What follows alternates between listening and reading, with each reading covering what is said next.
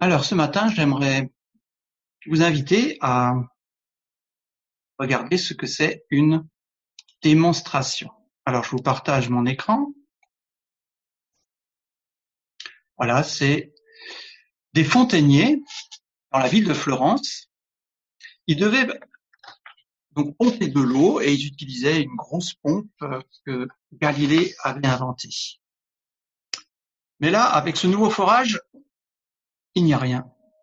Pas d'eau. Ils ne savent pas quoi faire, alors ils font venir Evangelista Torricelli, c'est le disciple de Galilée. Et Torricelli observe, réfléchit. Son maître avait déjà eu cette idée. C'est la pression de l'air qui est responsable. Effectivement, quand la pompe se trouve à une hauteur inférieure à 10 mètres, comme ici par exemple, eh bien, l'eau coule en abondance. Mais au-dessus de 10 mètres, la pompe n'aspire plus rien et plus rien ne sort. 10 mètres d'eau, c'est un peu difficile à manipuler.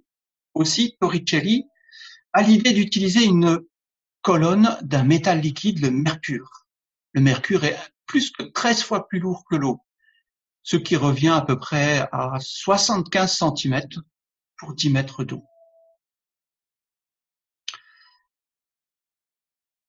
C'est en 1644 qu'il fait cette expérience.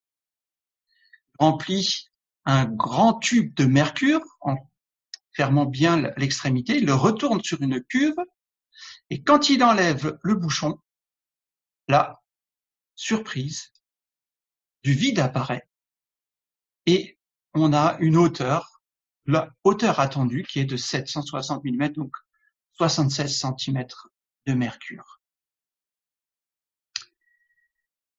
Comment expliquer ça? En plus, ça se reproduit quelle que soit la taille et la hauteur du tube. Quand on dépasse 76 cm, on a du vide. Alors l'explication, la voici. C'est Galilée qui a pensé, Torricelli qui l'a vérifié. L'air exerce une pression sur toute surface, ce que nous on appelle la pression atmosphérique. Cette pression est transmise ici sur le liquide, mais la masse de mercure exerce aussi une pression.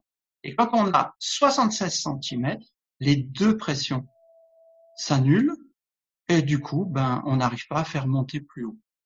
Maintenant, imaginez qu'on mette une pompe ici,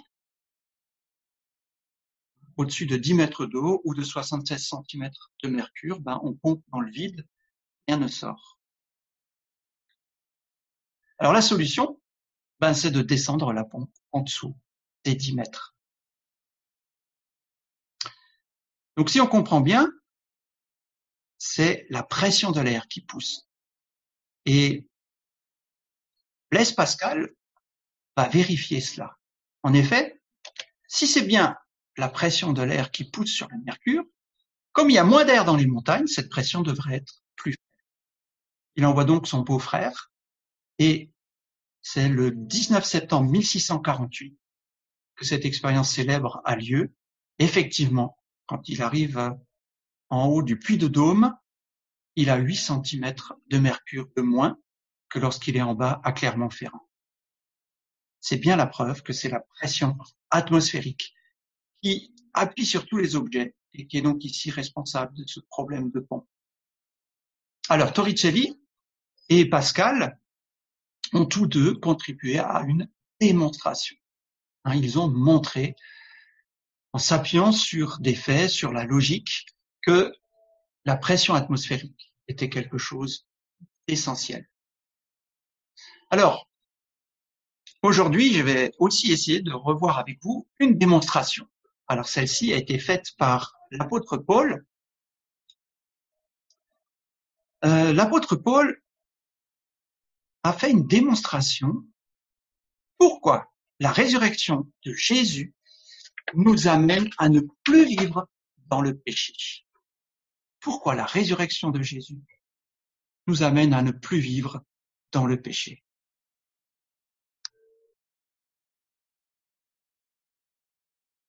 Je vous propose euh, de lire un texte qui se trouve dans Romains 6. Mais avant cela, je vais juste revenir sur Romains 5. Au chapitre 5 de sa lettre, Paul explique que nous avons le pardon des péchés gratuitement par l'œuvre de Jésus-Christ. Là où le mal, le péché a été important, la grâce a surabondé, a été encore plus importante et a effacé le péché. Euh, du coup, certains pourraient déjà imaginer, mais alors, si je demande pardon à Dieu, ben, je peux juste vivre dans le péché. La grâce efface mes péchés. C'est pourquoi Paul se lance ici dans une démonstration pour nous montrer pourquoi la résurrection de Jésus nous amène à ne plus vivre dans le péché. Je vous invite donc à lire ce texte, cette démonstration de l'apôtre Paul. Que dire maintenant? Persisterons-nous dans le péché pour que la grâce abonde Loin de là. Puisque nous sommes morts pour le péché, comment pourrions-nous vivre encore dans le péché Ne savez-vous pas que nous qui avons été baptisés pour Jésus-Christ, c'est en relation avec sa mort que nous avons été baptisés Nous avons donc été ensevelis avec lui par le baptême en relation avec sa mort, afin que, comme Christ a été ressuscité par la puissance glorieuse du Père, nous aussi, nous menions une vie nouvelle. Car si nous avons été unis, greffés à lui, par une mort semblable à la sienne, nous le serons aussi par une résurrection semblable à la sienne. Comprenons donc que l'homme que nous étions autrefois a été crucifié avec Christ, afin que le péché, dans ce qui fait sa force, soit réduit à l'impuissance, et que nous ne soyons plus esclaves du péché. Car celui qui est mort a été déclaré juste il n'a plus à répondre du péché. Or, puisque nous sommes morts avec Christ, nous croyons que nous vivrons aussi avec lui, car nous savons que Christ ressuscité ne meurt plus. La mort n'a plus de pouvoir sur lui. Il est mort et c'est pour le péché qu'il est mort, une fois pour toutes.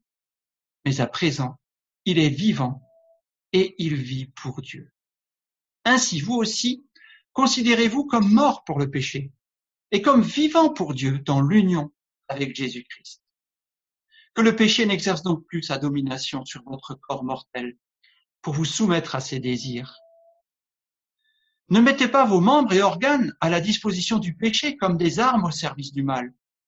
Mais, puisque vous étiez morts et que vous êtes maintenant vivants, offrez-vous vous-même à Dieu et mettez les membres et organes de votre corps à sa disposition comme des instruments pour faire ce qui est juste. Car le péché ne sera plus votre maître, que vous n'êtes plus sous le régime de la loi, mais sous celui de la grâce.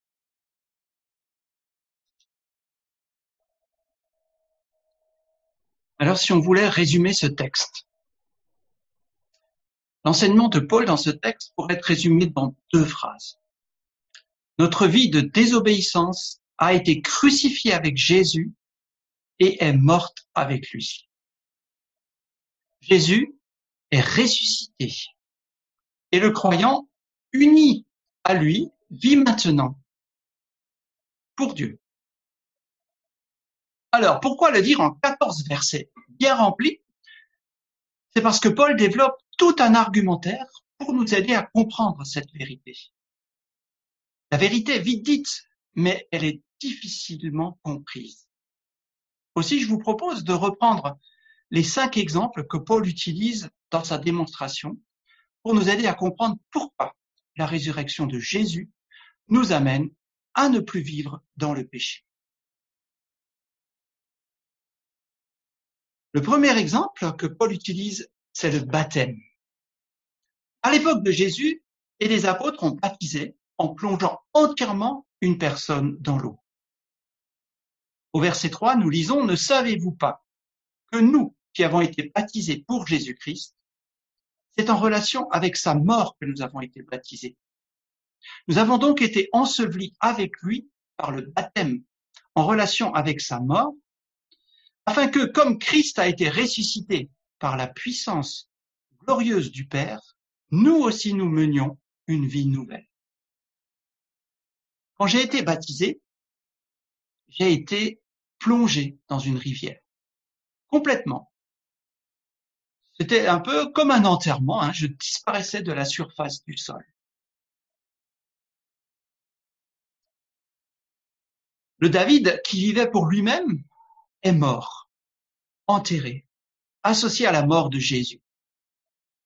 Je suis donc mort pour le péché. Alors pourquoi devrais-je vivre dans le péché? Non, dit Paul. Nous avons une nouvelle vie. Alors pratiquement, nous pouvons mener une nouvelle vie. Il faut juste essayer.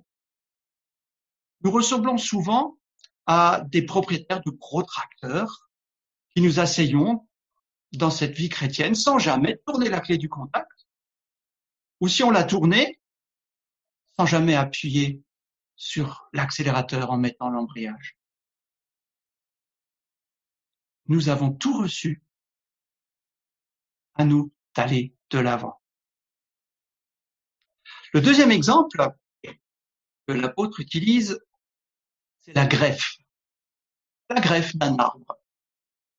On coupe la tête de l'arbre et puis on insère un petit rameau dans l'écorce, sous l'écorce de cet arbre.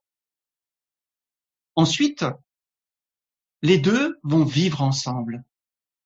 La sève du porte-greffe va entrer dans le greffon et lui donner la vie, et ils vont donner un nouvel arbre. Verset 5, nous lisons, car si nous avons été unis à lui, d'autres traductions au greffé sur lui, par une mort semblable à la sienne, nous le serons aussi une résurrection semblable à la sienne. Quand je greffe euh, un arbre, un pommier par exemple, je suis toujours dans l'attente de voir les petits bourgeons du greffon devenir verts et s'ouvrir. C'est comme si je voyais la vie entrer dans ce petit greffon. Dans notre texte, le mot résurrection s'applique à cette nouvelle vie qui vient de Jésus et qui se répand en nous par son esprit. C'est une vie qui aspire à faire ce que Dieu veut et qui en donne la force. Combien de fois avons-nous essayé de produire du fruit par nos efforts? En vain. Mais en restant simplement attachés à Jésus, nous portons du fruit. Alors pratiquement, comment rester attaché au Christ? Par la confiance, croire en lui, apprendre à le connaître, l'écouter, lui parler dans la prière. Le troisième exemple que Paul utilise pour nous aider à comprendre sa démonstration, c'est l'esclave. L'esclave, il doit obéissance en tout à son maître. Mais si l'esclave est mort, comment pourrait-il encore obéir à l'ancien maître? Au verset 6, nous lisons Comprenons donc que l'homme que nous étions autrefois a été crucifié avec Christ afin que le péché, dans ce qui fait sa force, soit réduit à l'impuissance, et que nous ne soyons plus esclaves du péché. Car celui qui est mort a été déclaré juste, il n'a plus à répondre du péché. Non, c'est fini. Plus besoin d'obéir au péché. Ce n'est plus lui qui commande. Un alcoolique mort ne boit plus. Un voleur mort ne vole plus. Un menteur mort ne ment plus.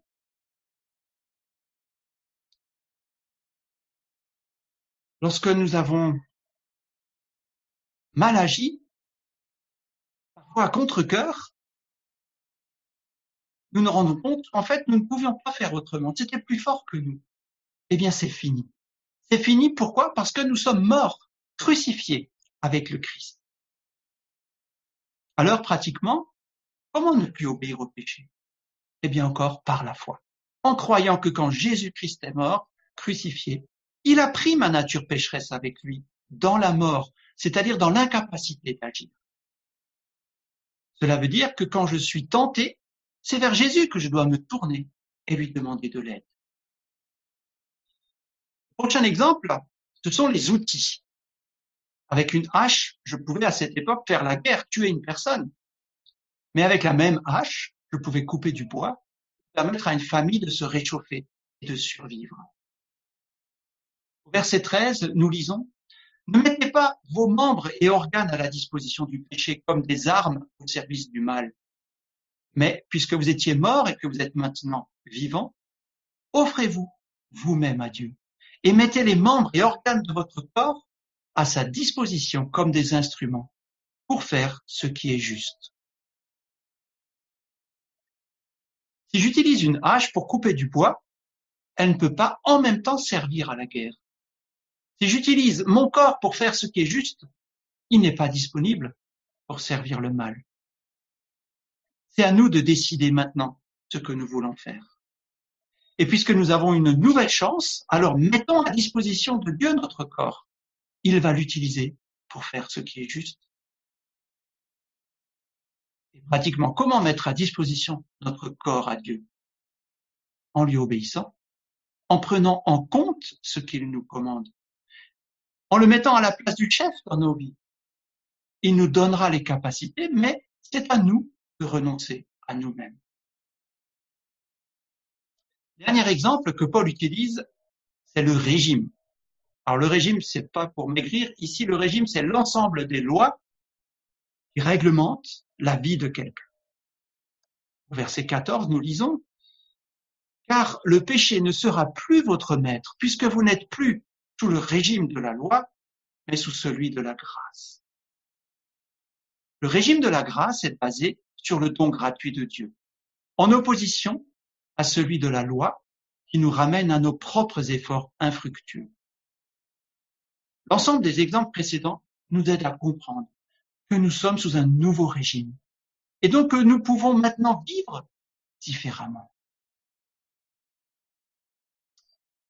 Alors quel bilan pouvons-nous faire de cette démonstration? Deux phrases. L'apôtre Paul nous enseigne le croyant ne vit plus pour le péché car il est mort avec Jésus crucifié. Le croyant ne vit plus pour le péché car il est mort avec Jésus crucifié. Mais Jésus est ressuscité. Il vit.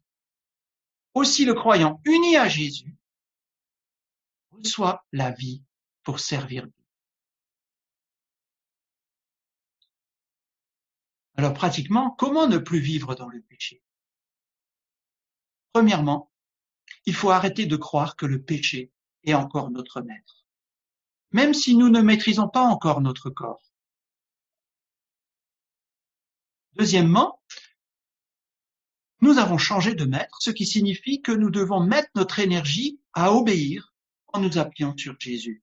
Ne perdons pas notre énergie à combattre le péché, car nous sommes morts pour le péché. Troisièmement, Laissons la vie de Christ nous transformer par son esprit, en restant simplement attachés à Jésus par la confiance, l'écoute et la prière. Et puis j'aimerais rajouter un quatrième point en me référant à ce que André a dit la semaine dernière. Nous ne sommes pas seuls.